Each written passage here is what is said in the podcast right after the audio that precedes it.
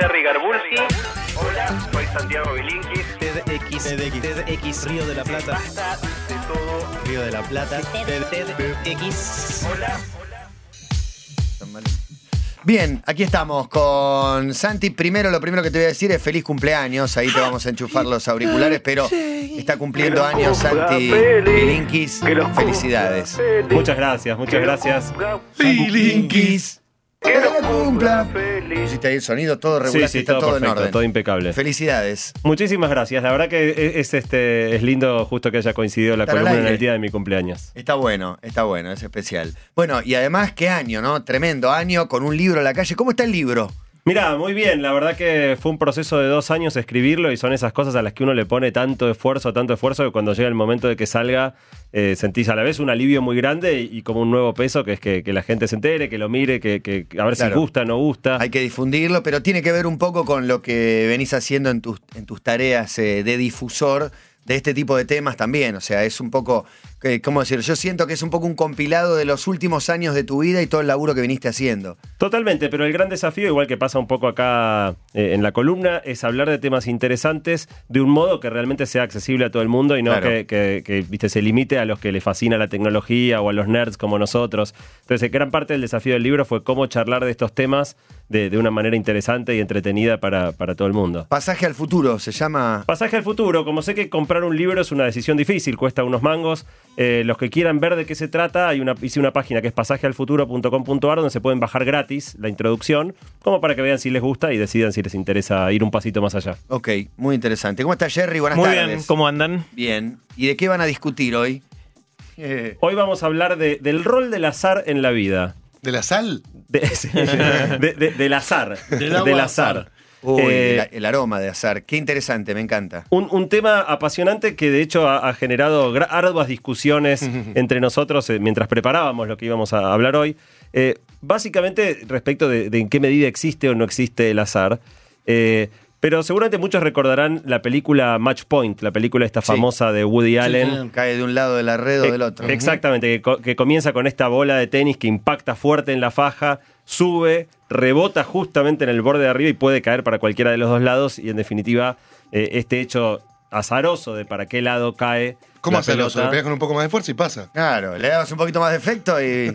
O le dabas Ju- con, Justo vino el viento que frenó la pelota. con top la pasabas, con, con el otro, con, Con el slice, slice, no. abajo. Bueno, con, con Jerry discutíamos acerca de, de- de cuáles fueron los momentos match point de nuestra vida, ¿no? Esos momentos donde una pequeña diferencia podría, en, en ese instante, podía haber torcido nuestro destino de manera muy grande. Pensando un poco cuáles eran los momentos match point de mi vida, eh, el que me vino a la cabeza es el momento donde decidí declararle mi amor a la que fue mi primera novia y que hoy es mi esposa. eh, que, que después, a pesar de que íbamos juntos a la primaria y hacía muchos A años la que. primaria. A la primaria, sí, pero yo, yo iba al B y ella iba al A. eh, y pasaron, ya estábamos en séptimo grado y ella nunca había notado mi existencia. Yo desde segundo grado estaba enamorado de ella, calladamente. Y cuando se me acababa séptimo grado y me di cuenta que íbamos a ir a secundarias distintas y que era ahora o nunca, decidí Cinco tirarme el años lance. estuviste amándola en secreto. Cinco años. Yo no- era- Bueno, soy, soy muy tímido. Hablamos de la primaria también, ¿no? niño, No, bueno, igual soy- enamorado. siempre fue muy A tímido. los 12 años. Eh, En ese momento junté todo mi coraje diciendo es ahora o nunca y me mandé y le declaré mi amor. Y lo interesante es que como ella jamás ha- había detectado mi existencia, eh, la tomé totalmente por sorpresa eh, y me dijo déjame pensarlo. Y en ese momento su manera de pensarlo fue charlarlo con una amiga que, que me conocía un poco más que ella y la amiga le dio buenas referencias mías y ella decidió darme una chance y me dijo que sí. Y a partir de ahí son novios. Y nos pusimos de novios eh, en ese momento en séptimo grado y bueno, Hace le- 32 Fueron a Hace colegios 31, distintos. 31 años y, y pico. Después nos separamos, eh, colegios distintos en la secundaria. Se habrán separado en algún momento, no pueden haber seguido de novios toda la secundaria. No, estuvimos un, un tiempo de la secundaria separados. Eh, y en quinto año volvimos y estamos juntos desde 1988. Qué mejor. Pero- mejor pero- fin de quinto año, como ya está. La secundaria está bien. es Después del viaje mundo. egresados tiene Claro. que ser. Fue justo, a- eh, de hecho ya no es, no es ninguna giluna, la noche anterior a que yo me fuera de viaje de egresados, después de que me había Te tenido dos años laburando sin darme bola, me llama ella, me dice veámonos y me puse de novio la noche exacta. Yo me iba a las 7 de la mañana, a la 1 me puse de novio antes de irme a. Bariloche. Y te portaste bien en Bariloche. Impecable, Muy bien. Eh, ahora, eh, lo curioso es que si esta amiga a la que ella recurrió le hubiese dicho algo un poquito distinto, o sea, mi vida hubiera sido muy distinta, la de mis hijos ni te cuento, nunca no estarían hoy acá. Pero entonces no es azar.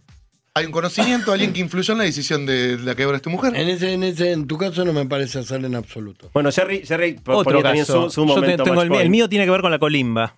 En, ver. en- en mi colimba. El en- sorteo de la colimba resulta que no es azar. Bueno, no, es- no hay a suerte ver, ahí. ahí hay sorteo. De hecho, ese fue la primera instancia. Mi colimba tiene dos momentos match point. El primero, obviamente, es el sorteo. Y yo caí en la red. Me saqué 504, me decían Peugeot ese año. Muy bien. El, el- ¡Qué eh, cochazo! Basta, Viroldo.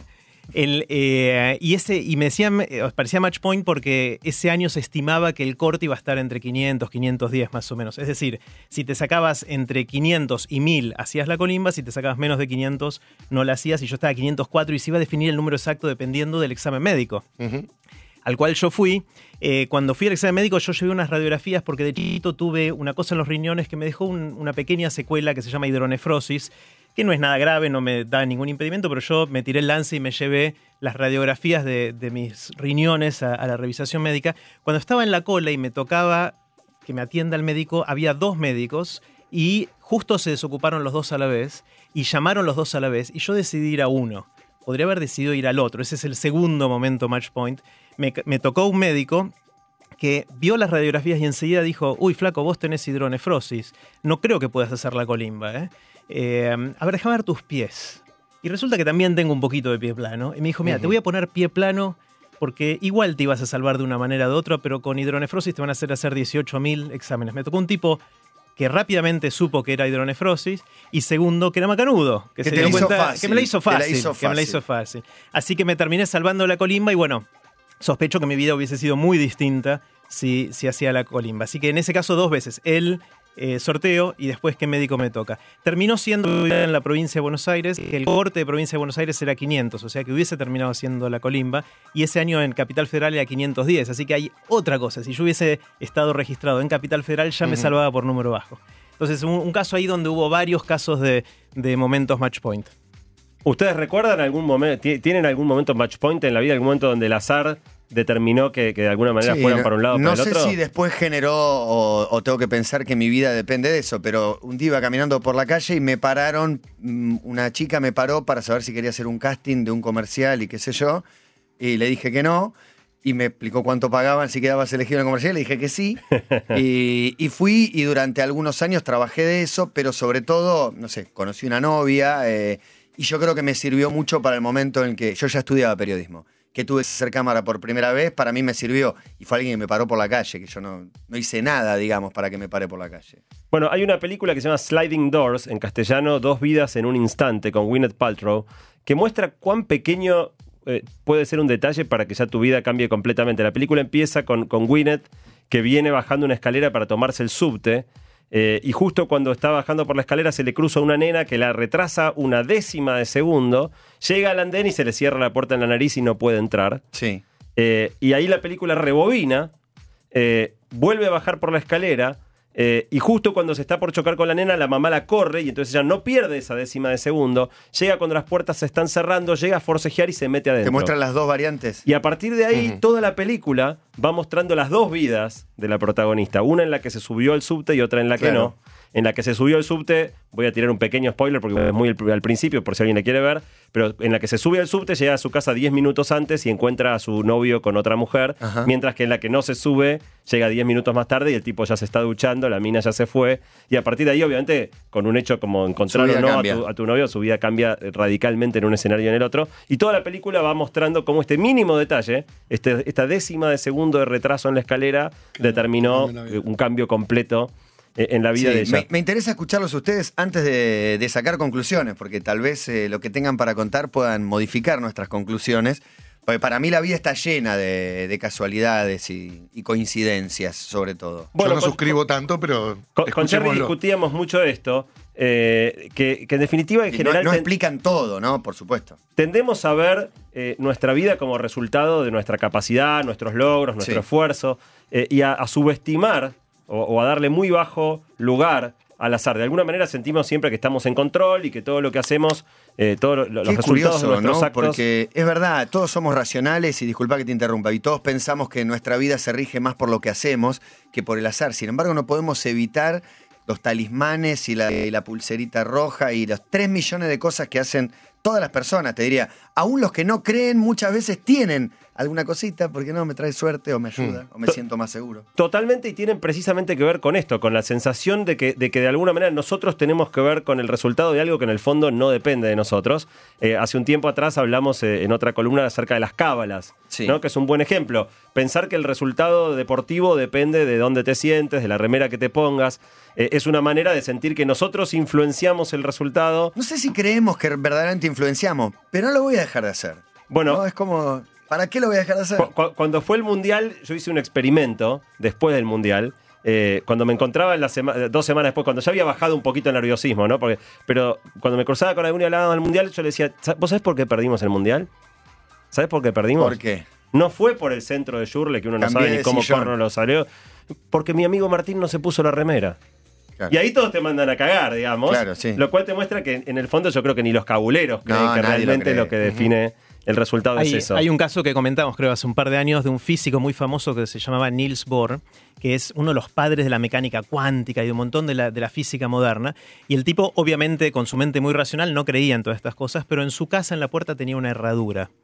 Y un amigo le dice, ¿cómo, cómo tenés una herradura vos que sos tan racional? Y el tipo le dijo, mira, la gente que cree en esas cosas me dijo que inclusive los que no creemos nos trae mala su- buena suerte de tenerla. Eh, entonces, una manera como de cubrirse por Claro, las dudas. claro. ¿no? Y Es- otra manera sería, si Messi tenía una cintita roja, vamos a ponerle, y el día de la final no la tenía, yo ahí puedo entender que pueda influir, porque él por ahí no entró de la misma manera. Digamos, no que el que se sienta en un sillón cambie de lugar puede He ahí una clave. Me parece que somos el resultado de las decisiones que tomamos. Sí. ¿No? Aún con factores exógenos. Cosas que te hayan sucedido que no tengan que ver directamente con tus decisiones. Si los talismanes te ayudan a sugestionarte para que tomes buenas decisiones, bienvenido sea. Bienvenido, exacto. Totalmente. Lo, lo importante, lo importante es separar que hay ciertas cosas que son muy previsibles. Eh, por dar un ejemplo, no sé, el movimiento de los planetas. En, el último TDX Río de la Plata dio una charla eh, Christian Karman, que es un investigador que viene investigando una máquina que fue fabricada hace 2250 años. Se supone que por Arquímedes. Y puede pre- predice los eclipses de sol y de luna de la actualidad. O sea, era una máquina tan perfecta en su funcionamiento para modelar cómo funcionan los planetas que usando esa máquina hace 2200 años podían saber que tal día del año 2014 iba a haber un eclipse. Lo cual habla maravillas del que hizo la máquina, pero también de cuán ridículamente predecible es el movimiento de los planetas. Digamos Sí. que uno puede ya con 2200 años de tiempo Sí, sí. saber cuándo va a haber un eclipse.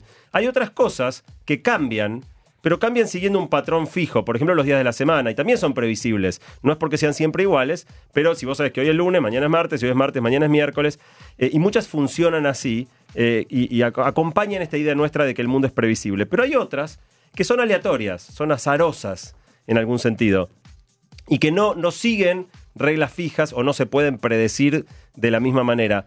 Ahora, el hecho de que algo sea azaroso no quiere decir tampoco que sea completamente imprevisible. Un buen ejemplo es tirar un dado, ¿no? Sí. Si tiramos un dado, vos sabés que Hay una probabilidad, una estadística, lo que quieras. vos sabés que, que hay un sexto de probabilidad de que salga cada número, con lo cual no podemos saber qué número va a salir, pero tenemos una idea de, de- de cuál es la probabilidad de que salga eh, cada uno. Y si tiramos dos dados, ya es mucho más interesante, porque los dos dados, si hablamos de la suma, hay muchas más combinaciones que suman 7, el 4 con el 3, el 5 con el 2, el 6 con el 1, que eh, combinaciones que sumen 2, que solo el 1 con el 1, o 12, el 6 con el 6. De manera que si vos tirás dos dados, ya no solo podés saber algo respecto de, de- de qué puede llegar a salir, sino que si vos elegís como suma el 7, tenés mucha más chance de pegarle Claro. que si elegís como suma el 2. De alguna manera, eh, el, el azar nos produce un efecto muy grande, eh, reacciones cerebrales, está, está estudiado el, el efecto cerebral del azar, de, de la incertidumbre, que eh, nos despierta reacciones de miedo y también de excitación, y por eso eh, hay gente que le huye al azar, pero también gente que lo busca y que le gusta ir al casino o jugar a, diferentes juegos de azar que, te da como una, una excitación muy particular. Hay una rama de la matemática que es la que se dedica a estudiar el fenómeno de- del azar, eh, que es las probabilidades, digamos, y que de alguna manera te da herramientas para poder pensar este tipo de problemas. Eh, lo cual es muy importante porque en la vida constantemente nos enfrentamos a cosas que no son tan previsibles como va a resultar. Tenemos que tomar una decisión. Entro a tal consultorio o a tal otro, como decía Jerry, le declaro mi amor a, tal chica, sí o no, cuándo. Eh, y es importante en las cosas en las que interviene el azar pensarlo bien pensar, digo, el ejemplo más obvio sería este de los dados, ¿no? Si tenés la oportunidad de elegir qué suma, no, elegí la suma que tiene más chance, no la que tiene menos, que te maximiza la probabilidad de ganar. Eh, La gente en general tiene como una idea bastante negativa de la matemática. Paenza hizo un poco para revertir eso. Los que quieran eh, entusiasmarse con la matemática, hubo una charla muy linda también en el último TDX Río de la Plata, que dio un español que se llama Science de Cabezón. Eh, una charla preciosa sobre, muy divertida además, es casi un stand-up sobre la importancia de la matemática. Tanto la charla que nombrábamos antes de Christian Carman como la de Science de Cabezón están en core.to barra columna para los que tengan ganas de verlas.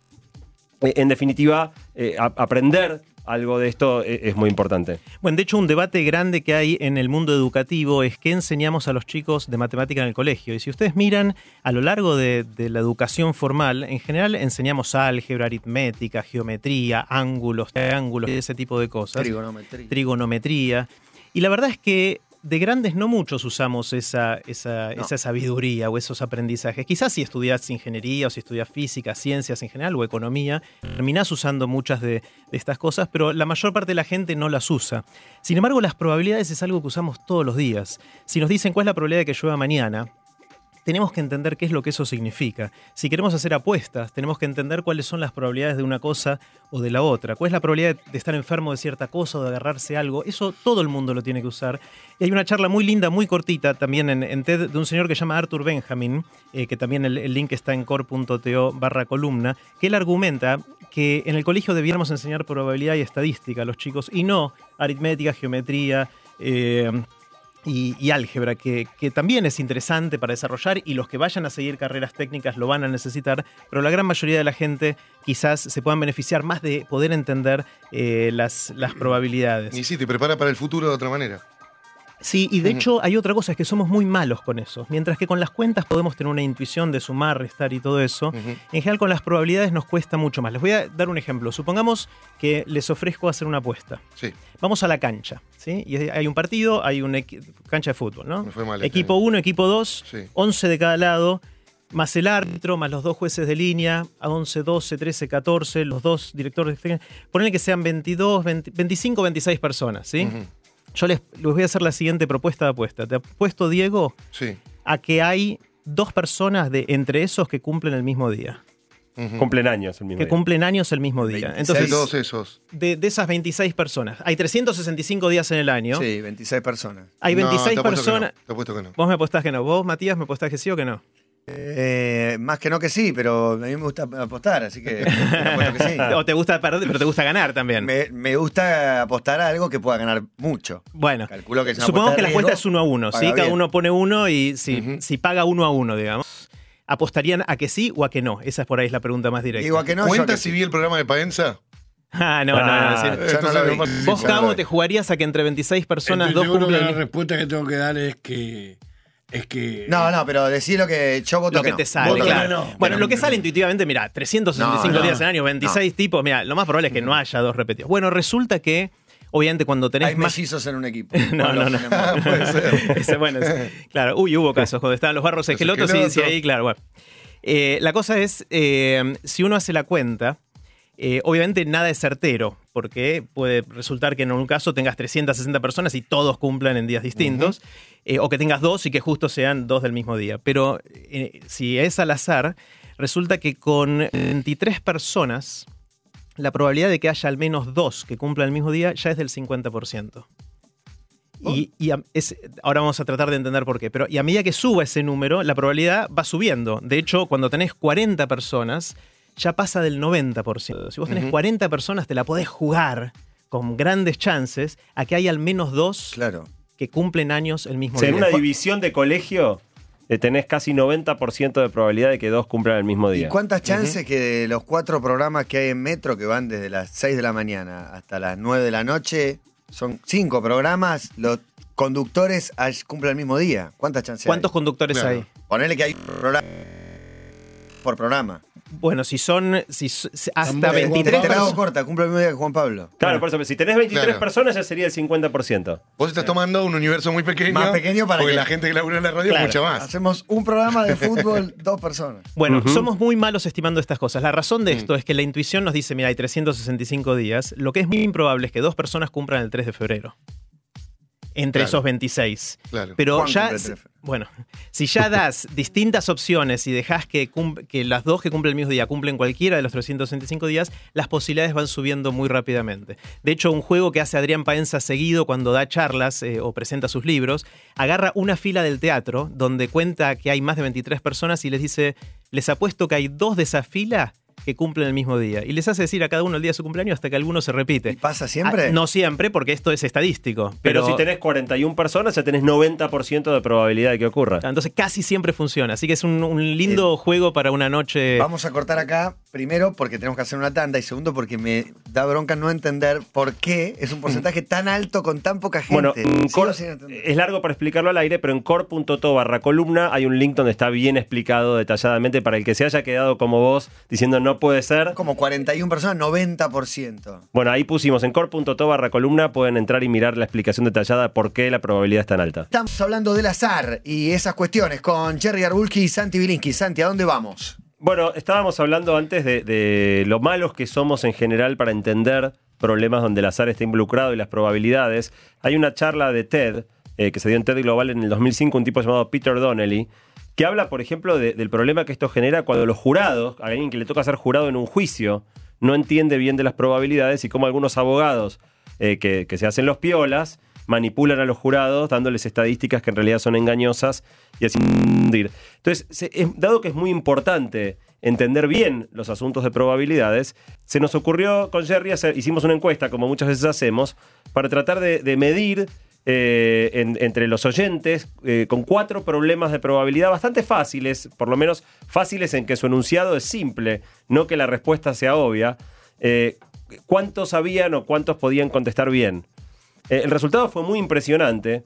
De los cuatro problemas que planteamos en la encuesta, menos del 1% contestó los cuatro bien. ¿Eran jodidos los problemas? Ahora lo vamos a ver. Ahora, ahora los vamos a ir charlando. Y lo vamos a sacar lo- mal. lo- los enunciados son muy fáciles, pero las respuestas no son las que parecen. Son simples, no fáciles. Claro, son sí. simples de entender. Ahora, eh, la mayoría de la gente los contestó equivocadamente. Eh, digamos, la- eh, solo cuatro personas entre casi mil contestaron todos bien. 1% de la gente, 10 personas, hizo tres bien. No entra nadie a la Universidad Bilinsky. Bueno, más de la mitad no pegó ni uno de los cuatro. 56% no pegó ni uno, 35% pegó uno, o sea que entre uno, 0 y 1 era el 91% de las personas Pero contestaron casi uno o mil, ninguno. Cuatro acertaron los cuatro enunciados. E- e- problemas. efectivamente. Bueno, les contamos el primero de estos problemas. Dice así: Supongan que existe una enfermedad que es muy rara. Es una enfermedad que en, en un país la tienen solo uno de cada 10.000 personas. Sí. ¿sí? Eh, también hay un análisis, un test que uno puede hacerse para ver si tiene o no esa enfermedad. Es un test que tiene un 99% de eficacia. Eso quiere decir que si vos te lo haces, en el 99% de los casos te va a dar el resultado correcto. Bien. ¿sí? Es decir, te va a decir en el 99% de los casos, si vos no tenés la enfermedad, te va a decir que no la tenés, y si sí la tenés, te va a decir que, que O sí sea, la si tenés. se le hacen 100 ese test.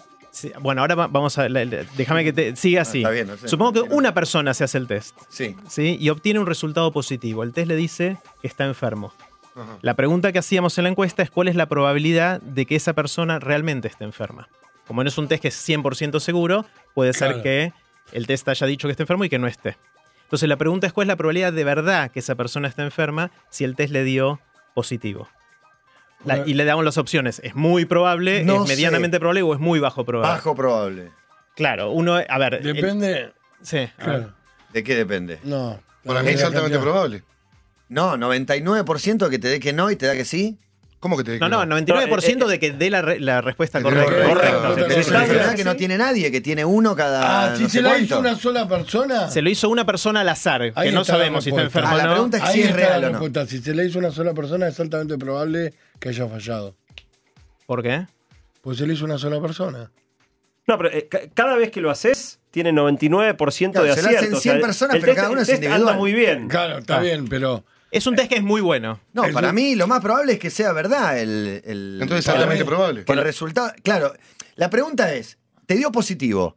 eh, un, un examen que el 99% de probabilidades de, de que dé bien, de que, De que la pegue, de que sea de que confiable, la pegue, digamos. exactamente. ¿Fue confiable o no el tuyo? El que dio positivo. Para mí Para sí. mí no es confiable en lo más mínimo. Bueno, ¿Cómo vamos a, no? vamos ¿Cómo a, lo más Sí, mínimo? 99% 99%. eficaz. vamos a, Pero vamos a la tratar respuesta de... poco lógica porque sabés que la no, búsqueda es no, poco no, porque lógica. Claro, es uno claro. solo. Pero, Pero porque es uno solo. A ver. Vamos a hacer lo siguiente. Supongamos que agarramos un, un grupo de 10.000 personas. Estadísticamente, lo más probable es que haya uno enfermo, porque esa era el- Sí. esa- la prevalencia de esa 10.000. enfermedad. Uno en 10.000. Hay 10.000 personas que agarramos al azar de la población. Supongamos que resulta que uno está enfermo, los otros 9.999 están sanos. Y supongamos ahora que le hacemos el test a todas estas personas. 10.000. Sí. ¿Qué va a pasar? ¿Cuáles son los que van a tener resultado positivo? Lo más probable es que el que está enfermo le dé positivo, porque en el 99% de los casos da así. Y de los otros 9.999, como uno de cada 100 va a errar el test, va a haber al casi 100 que va a dar positivo por más que están sanos. Tremendo. O sea, va a haber, ponele que hay 101 positivos, de los cuales uno solo es verdaderamente Exactamente. Exactamente. Entonces, positivo. El 99 es bajo. claro, El entonces 99 sí, es alto, el problema es que la enfermedad es muy rara. Claro, Claro. la combinación de enfermedad muy rara con test, por más que sea, o análisis, por más que sea muy preciso, si no es 100% preciso, que nunca lo es, es una combinación explosiva. Es muy peligroso administrar este test a un montón de gente es porque va a haber un montón de los Claro, casos que se llaman falsos positivos. Es decir, a alguien Y- que le pero da también hay positivo. falsos negativos. Sí, pero muy poquitos, porque casi nadie tiene la enfermedad. Pero 99% de probabilidad de que sea real el diagnóstico, entonces es real, porque muchas veces se utiliza para cubrirse, 99,9. no sé. ¿Sabes? Pero muy relativo lo que vos me decís de respecto. a- Es una enfermedad muy rara. Yo sigue estando entre los porcentajes, me parece. Claro, a ver, hay enfermedades que, so- que hay- tiene mucha gente y enfermedades No. que tienen poca gente. No, no importa, no importa el tema de la enfermedad. Eh, vos me decís que hay 99, o sea, uno cada 100. En 10.000, ¿cuántos son? No, pero uno de cada 100 No, no, qué. Pero no, pero estás mezclando las sí, cosas. sí. Hay Claro. enfermos, Enfermos es hay uno uno cada cada 10.000. Es uno cada 10.000. El tema es que yo te hago un estudio para ver si tenés una enfermedad X. Ese estudio tiene un 99% de probabilidad de ser certero en su Sí. diagnóstico. Eso es lo 99. Claro, el Pero tema de es que ser certero en, la- en el positivo y en el En las negativo. dos, en las de dos ser certero en Ah, su bueno, En las dos diagnóstico. cosas. El tema Pero es que como el enfermedad es muy 1% rara. de mucha gente son muchos y el Claro. 99% de 100 poca personas. gente son pocos. A 100 personas le detectan, supongamos que falla, o sea, que aciertan un 99% Claro. exacto. Que O sea, de esos sabemos si va 10.000 a sí. 99 o 100 le va a decir, tenés la enfermedad cuando no la tenés. Es decir, que tomando una persona al azar, lo más probable que si da positivo es que esa persona no esté enferma. Claro. Que es algo muy antiintuitivo más, cuando es te uno dicen. en 100. Claro, si a vos te dicen este test es 99% eficaz, vos decís, bueno, ya Sí, me lo hago y confío en lo que me dice. Bueno, hay que tener mucho cuidado. Es medio tramposo el enunciado, en realidad. Porque por momentos tenés un universo de 10.000 personas y por momentos sos vos solo. No, pero Claro. está bien, cuando, cuando sos vos solo, si vos vas. Puede ser sin- uno de los 100. Sí, Claro, Igual sí, es sí, altamente probable. Pero es así, sin saber que estás enfermo, si sabes que es una enfermedad que no es muy común, Ujú. vas y te haces el análisis que te dicen es 99% eficaz, Y te te, da. da. positivo, no te asustes tanto, lo más probable es que estés sano. Ok. O sea, no es tan. Porque la o sea, enfermedad es rara. por- exactamente. Entonces, Ujú. esto, esto es una cuestión ah, casi de vida o muerte, o por lo menos de sentirse bien o sentirse mal con Está uno. bien. Eh, y realmente es algo que, que es muy antiintuitivo. Y de hecho, de la encuesta, solo el sacaron- 18% de las personas que respondieron dieron la respuesta correcta. Y es interesante porque también le preguntamos a la gente cuán bueno sos en matemática. Todos ponían bueno. No, no, hay de todo. Hay gente que dice soy un desastre, hay gente que dice soy, soy un maestro. Y de, mientras que en, en toda la población el 18% dio la respuesta correcta, entre los que se autodicen que son buenos en matemática es el 21%. Casi no cambia. Eh, es decir, casi no depende de cuán bueno uno se crea en matemática el caso que respondieron bien o mal esta pregunta. Segundo. Eh, el, segundo, el segundo problema tenía un planteo mucho más simple. Hay una familia que tiene dos hijos. ¿sí? Tiene do- dos hijos. eh, y sabemos que al menos uno de los dos es una nena. Puede ser que sean las dos o, unos, o una nena y un varón. Eh, sabemos que uno es nena. La pregunta es cuál es la probabilidad de que el otro hijo también sea nena. O sea, tienen dos hijos, sabes que uno es nena. ¿Cuál es la probabilidad de que el otro también sea nena? El 50 te voy a decir con la perogrullada que para que me pintes la cara. 50%, dale. Bueno, suena Pásame el absolutamente obvio que, su- que debiera Sí, ser sí, 50. sí, porque pero- ¿qué corno tiene que ver? Cuando tuviste la primera que haya sido nena, cuando vas a tener el segundo, es 50 y 50. Bueno, la respuesta no es esa. La respuesta es 33%. Eh, solo 5% de la gente acertó la respuesta correcta de decir que era 33%. ¿Y por qué es 33%? Es, es- es bastante loca la explicación. Imagínate que en un estadio invitamos a mil familias de- que todos tengan dos hijos, ¿sí? Sí. Imagínate un estadio, mil familias. bueno, para explicarme la explicarlo, para, para hacerlo fácil de entender. Está bien, vamos, Vienen mil familias. Sí. Debieras tener más o menos la cuarta parte que tienen dos varones. Ponele que todos compraron un pancho. La cuarta parte tiene dos varones. La cuarta parte tiene dos mujeres. Otra cuarta parte tiene el varón mayor y la nena menor.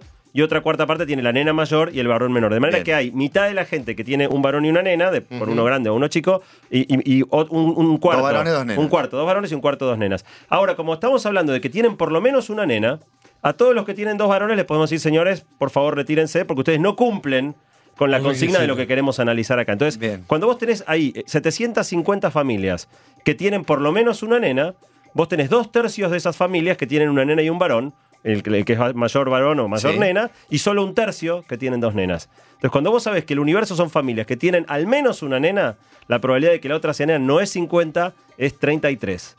Muy Eh, bien. Y para esto alquilamos un estadio. Bueno, también es muy antiintuitivo, prácticamente nadie lo contestó bien. Eh, si a la gente esta explicación que ha sido un poco rápida le costó seguirla en core.to barra columna, pueden ver la, la solución explicada más tranquilamente para leerlo eh, tranquilos. Si lo después- tenés, porque no, pará, vino un premio Nobel y nos hizo uno muy parecido, una visita histórica que era radio, pero bueno, para el final si lo encontramos no sabemos. Dale. Y, y este, este problema tenía una segunda parte, mucho más loca todavía. Que es, ya hablamos de que eran 33. Ahora, si yo te digo que una de las nenas, o, o, perdón, que, que- que estos que tienen al menos una nena, eh, tienen una hija llamada Rigoberta. Sí. ¿Cambia la conclusión o, o es un dato irrelevante? Para saber si tienen Para otra saber cuál es nena. la probabilidad de que tengan otra nena. Eh, baja la probabilidad. ¿Baja? ¿Por? Sí. Dios no puede ser tan cruel de darle a otra mujer esa a esa familia que va a torturar a esa niña. Bueno, la respuesta es que la no sé. probabilidad sube.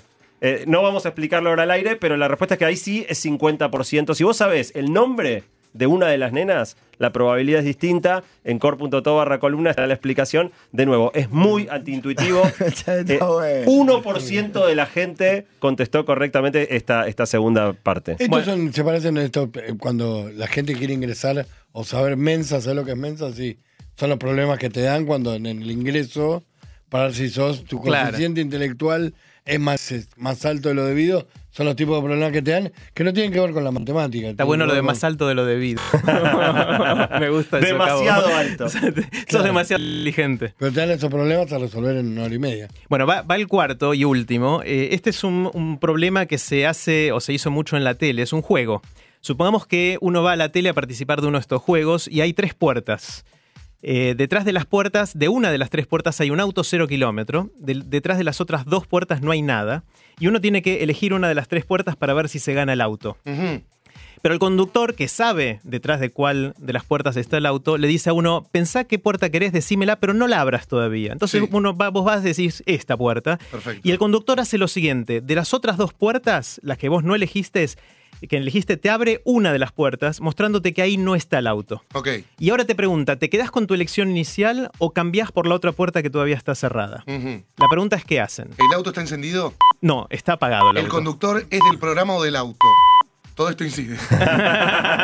Cambio de puerta, sin duda cambio de puerta. Cabo cambia de puerta. Sin duda cambio de ¿Los puerta. otros? Cambio de puerta. Eh, ¿Vos, Diego? Me quedo con la que tengo. Bueno, pero ¿por qué? ¿Por qué Porque cambia? cambio de puerta porque cambian las probabilidades. ¿Por qué? Porque sí, porque vuelvo al azar nuevamente. Estadísticamente me cambia la probabilidad de que de volver a pegarle. Acertaste, pero, por la, pero no sé si por la razón correcta. No, Sí, no, pero no, pero, que pero al Igual principio- que Cabito que acertó. Al principio tenés 33,3% de acertar, de acertar y después el 50% de acertar. Eh, bueno, eh, más o menos. Es así. Antes de. de- Siempre la opción Claro. es cambiar. En, en este tipo de, de- de cosas de Ejercicio. una o de ejercicio de una u otra, la opción es cambiar siempre. bueno, eh, en este caso es cambiar y la razón es la siguiente. Cuando antes de, de empezar la probabilidad de acertar es 33%, porque uno no tiene información, puede estar en cualquiera de las tres de las tres puertas. Cuando uno elige una puerta, se está jugando por ese 33%. Sí. La probabilidad de que esté en alguna de las otras dos es 66%. Si uno, ve- si uno hubiese tenido la posibilidad de elegir dos puertas, por ejemplo las dos que no eligió, la probabilidad de acertar era 66%. Ajá. Ahora, si el conductor ya abrió una de esas dos y te mostró que ahí no está y te cambias, esencialmente estás eligiendo ese 66%, Ujú. porque estás eligiendo las dos puertas que no elegiste Perfecto. inicialmente. Una manera de verlo más intuitivo es imaginarse que en lugar de tres puertas hay 100 puertas. Si hay 100 puertas, vos elegís una, la probabilidad de pegarla es muy bajita. Claro. Lo más probable es que esté en alguna de las otras. Y supongamos que ahora el conductor de las otras 99 abre 98 puertas y deja una sola sin abrir. ¿Te pasás o no te pasás? Y la respuesta es sí, me paso, porque estoy pasando al lugar donde estaba el otro 99% de, de acertar. Es como el buscaminas cuando cliqueas Sí. y se te abre un montón, Sí, digamos. sí, sí. Claro. Esto, bueno, eh, es, es- no es fácil de pensarlo. De hecho, eh, esta- este es el, el problema que más gente resolvió, pero igual fue nada más que el 31% de, de las personas. Eh, aparte era binario, entonces si uno tiraba la moneda quizás le acertaba cambio o no cambio. Eh, pero inclusive hasta los matemáticos se confunden en esto y hubo grandes debates, en- debates entre gente que sabe mucha matemática que seguían confundidos con este problema por cuán antiintuitivo es. Bueno, para cerrar hay tres conclusiones importantes, eh, porque justamente decíamos, entender de probabilidades, dado que la vida permanentemente nos enfrenta a situaciones como por ejemplo hacerte un test de una enfermedad que te dé positivo y saber cómo interpretar ese resultado o, situaciones parecidas, eh, es importante entender estos problemas bien. Entonces hay tres cosas que nos pareció importante resaltar como, como cierre. Por un lado es que digamos, tenemos que estar atentos a algunos errores muy comunes. El primer error es que muchas veces no vemos azar ahí donde lo hay. Creemos que las cosas están determinadas. Un ejemplo era lo de las cábalas, ¿no? Pensar que las cosas dependen Sí. de nosotros cuando ayuda. realmente y, y no reconocer el azar. También de ahí está un poco esta idea de que, de- del destino, ¿no? Y que en definitiva, o, o el horóscopo, intentar adivinar el futuro como si el futuro estuviera escrito sin reconocer que en realidad hay muchas cosas que están fuera de nuestro control. Mucho de esto tiene que ver también con creer en las rachas, ¿no? El que, por ejemplo, está en la ruleta y salieron cinco negros seguidos. Tenés el que dice salieron cinco negros seguidos, fija que sigue saliendo negro, el negro está en llamas. O apostale tenés el contrario, que dice como salió cinco veces negro. rojo, la siguiente cuatro, Ah. la siguiente ocho. Claro, ahora tiene que venir el rojo. En una sale. Eh, y, y- y tanto la racha positiva como la racha eh, negativa eh, en ningún caso tiene sentido que haya salido no, es, es totalmente irrelevante. También hay muchas veces que creemos que hay cosas que son más azarosas de lo que realmente son. Hay un ejemplo muy interesante que es eh, para la mayoría de las cosas eh, que, se pueden medir con números. Si yo te digo con qué número empieza esa cosa, cualquier cosa, eh, casi cualquier cosa, eh, hay más cosas que empiezan con uno que con cualquier otro número. Es una cosa que se llama ley de Benford, es bastante loca, es tan antiintuitiva como todo lo que venimos charlando. Eh, no con, por ejemplo, estaturas, que obviamente todas empiezan con uno, porque la mayoría de la gente mide un metro y algo. Sí. Eh, pero con cosas como, por ejemplo, la población de la ciudad. de- de- agarrás al azar una ciudad y decís cuántos habitantes tiene. Lo más probable Que es que. arranque con uno. Es mucho más probable que arranque con uno que con cualquier 150 otro mil, número. un millón y pico, 10 millones. Exactamente. 15.000, 15.000 Exactamente. Eh, eh, Es muy loco. Eh, Es mucho más probable el 1, eh, 30% de probabilidad el 1, eh, 20% de probabilidad el 2 y así va decreciendo hasta que es muy improbable que empiece con 9. Eh, Y son cosas raras. También en core.to barra columna está la explicación detallada de por qué esto funciona de esa manera. Jerry. Em, vamos a em, otro error que, que la gente comete.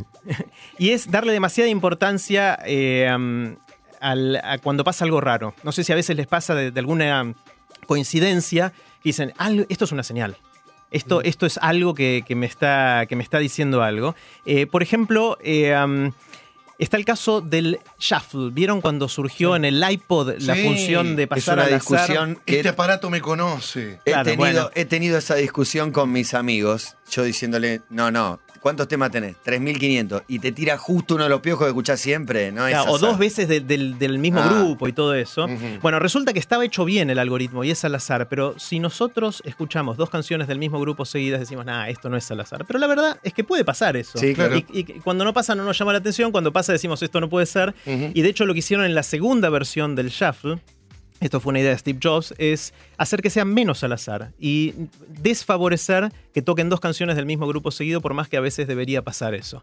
Entonces la gente dijo, ah, sí, ahora es al azar, ahora está funcionando bien. Y la verdad que no era al azar. Está condicionado Eh, para que no pase. Steve Jobs dijo, lo tuvimos que hacer menos al azar para que parezca más al azar. Menos tetas, menos al azar. Ah, Bueno, les, qui- les quiero contar bre- brevemente la historia de una chica eh, de 10 años eh, que vive en el norte de Inglaterra, en un pueblito muy chiquitito. Esta chica se llama Laura Buxton. Tenía 10 años en el año 2001 y un día se le ocurrió eh, comprar un globo de helio, un globo rojo de helio, al cual le escribió una notita en el globo que decía devolver a Laura Buxton y puso su dirección.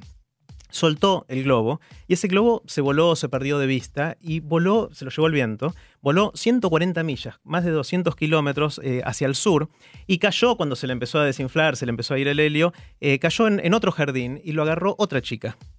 Eh, que cuando vio la no- lo estaba a punto de tirar al globo eh, y cuando vio la notita se le heló la sangre. Esta otra chica también tenía 10 años de edad y también se llamaba Laura Buxton. Em, obviamente le escribió una notita a la primera Laura Buxton eh, y se encontraron por primera vez unos días después. Cuando se encontraron, resulta que también eran muy parecidas físicamente. Tenían Uh. la misma altura, el mismo color de pelo, y ese día Las dos estaban vestidas con una remera rosa y jeans. Tatán. Mamita querida. Resulta que las dos, Tengo tenían, una. las dos tenían un perro labrador de tres años de edad. Eh, las dos tenían un hámster que habían traído a ese primer encuentro. I see dead people. Bueno. La pregunta es, ¿es milagro? ¿Es el destino? ¿Es el azar? ¿Son las casualidades? Es la misma persona. No, son distintas. distintas. distintas, sí, ¿en sí, se juntaron y pasó todo esto. Eh, um, La respuesta en el próximo capítulo. ¿Es la última columna del año hoy? Última del Hoy año, es la sí. última. Así que Nos la estamos podemos dejar picando. Bueno, la temporada Bueno. que viene, ¿sabes cómo que enganchado? 2015. Cliffhanger, viste como las series que terminan así en la pregunta. Bueno, de hecho se hicieron amigas, ahora tienen 18, 19 años, eh, o ya un poquito más. Eh, y de hecho le preguntaron a, a una de ellas, ¿creen que, que esto fue el destino? Y una dijo, bueno, si fue solamente el viento, fue un viento de buena suerte, porque las hizo encontrarse. Claro. Eh, otra dijo, estamos destinadas a encontrarnos, tiene que haber una razón. Y la verdad es que si uno se empieza a, empieza a mirar en poquito más detalle, resulta que uno tenía nueve, estaba por cumplir 10. Eh, y tiene un montón de cosas que son distintas. El color favorito de las dos chicas era distinto. Y, y uno empieza a buscar y hay un montón de cosas que son distintas. Obviamente, cuando contamos la historia, contamos las cosas que más nos llamaban la atención, Claro, que son las cosas que sí Claro, coincidieron. claro. Igual la probabilidad de que le caiga otra Laura Baxton, bueno, resulta que en realidad no le cayó a ella, le cayó a un vecino que cuando vio que decía ese nombre Mm. se lo dio a ella, Eh, pero la historia se cuenta simplificada, ¿no? Eh, es muy parecido al caso de la gente que gana dos veces seguidas la lotería. Por favor. Hay muchos de esos casos y uno dice, no puede ser, están entongados de alguna manera. Si uno hace la cuenta, ¿cuál es la probabilidad de que vos, Diego, ganes dos veces la lotería jugando? Bueno, es una en 17 billones. La probabilidad es cero, es prácticamente nula. Eh, pero ¿cuál es la probabilidad de que alguna persona que alguna vez juega en todo el mundo, dado la cantidad de Gane gente que una juega, vez. gane una segunda vez? Eso está hecho más o menos la cuenta que entre 5 y 10 años debería haber uno de estos casos en el cual una misma persona gana dos veces Claro. la lotería. Si ganás, seis mil seguí. millones. Obviamente la probabilidad de que te pase a vos es muy bajita, Claro. pero la probabilidad de que le pase a alguien es bastante alta, Sí. a pesar de lo antiintuitivo de eso. Obviamente si vos sos esa persona decís, "Oh, eh, esto es una señal de algo, digamos, del Claro. destino, divino, de, de lo que fuera. La analogía de esto que, que lo ilustra muy bien es, supongan que ustedes son un pastito en una cancha de golf. Son un, un pasto que está ahí de los millones de pastitos que hay en la cancha Sí. de golf. Sa- Sale el, el- eh, el- el golfista, tira la pelota y les cae justo arriba de ustedes. Sí.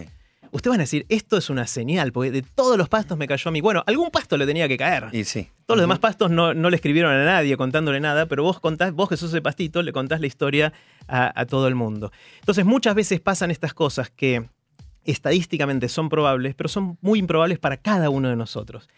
Ahora, como a alguno le tiene que pasar, el día que le toca eso, somos muy buenos buscando razones Claro, y, exactamente. y buscando destinos. Más que el azar, donde lo único que hay es, es azar. Pero vos, Matías, ibas a contar una historia a mí me pasó, sí. Un día llego al avión, tenía reservado, porque viajaba con bebé, el, el primer asiento de, de la zona de, turistas. sí. Viste que pone adelante, tenés un poco, un poco más de espacio. Llego y hay una pareja con otro bebé. Hola, hola. Nada, te- me pongo a acomodar las cosas. Cuando termino de acomodar y me siento, el chico mete la mano en su bolsillo, abre la billetera y mirándome me dice, te quiero mostrar una cosa.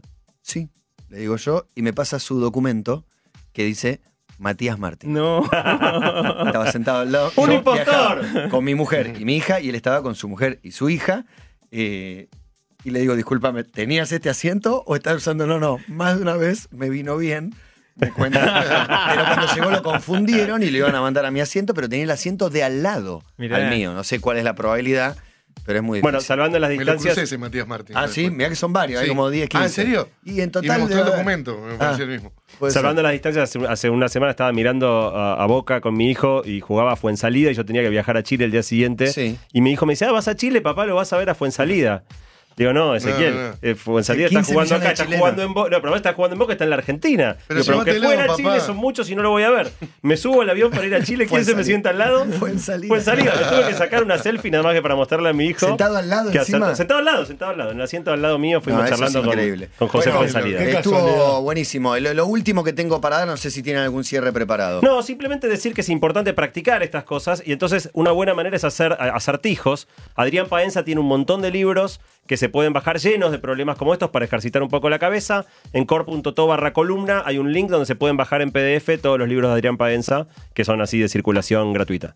Dale, gracias muchachos, ha sido muy instructivo. No los quiero humillar poniendo en un ejercicio que no lo puedan resolver, porque en este caso estamos hablando de alguien muy, muy ilustrado, alguien que viene de los números, que en materia de números es una de las personas más importantes que hay en el mundo. Creo que es de origen español, no, no sé exacto, González Rivero se llama. Ah, claro. Eh, es uno de los, eh, de los más importantes, de los personajes más importantes vinculados con los números, más precisamente con el número 8. Sal- Saludamos a Riverito. Mucho un gusto en escucharlos, ¿eh? ¿Vos conocés los tres amigos que fueron a morfar? No. Pusieron 10 mangos cada uno. Le lleva el mozo 30 mangos al dueño. El dueño le dice, vamos a hacer un cuento. Y le da 5 pesos. Mozo, dice, le voy a devolver 3. Le devuelvo uno cada uno y me guardo dos. Sí. ¿Cuánto puso cada uno? 9, 9 3. 27, ¿Y dos que se guardó al mozo? 29. 29. ¿Y el otro mango dónde está? No sé. ¿Cómo es el chiste? no, no hay chiste. Para, para, vamos de nuevo. ¿Y entonces? Y entonces... Para hacer el cuento del tío, River, y vamos de restaurante en restaurante cagando un peso a la gente. Eh, Cabana nos está invitando a Luna. Podríamos ir con Riverito. Pero ¿no? va a ser un placer. ¿Venís? Sí, me pre- y después vamos a morfar ahí un restaurante español que hacen un arroz con pollo a la valenciana. No sé cómo termina la noche. eh. Vamos al casino flotante. Y después nos vamos al cocodrilo. No, pero si entramos. ¿Quién es el que fuma más rápido? El Matías. Roberto. 1030 más 1030. 2060. Más 30. 2090. Más 10. 2100. Ah, me mataste. 3.000, pensaste que iba a decir. Sí, perdí. Basta de todo.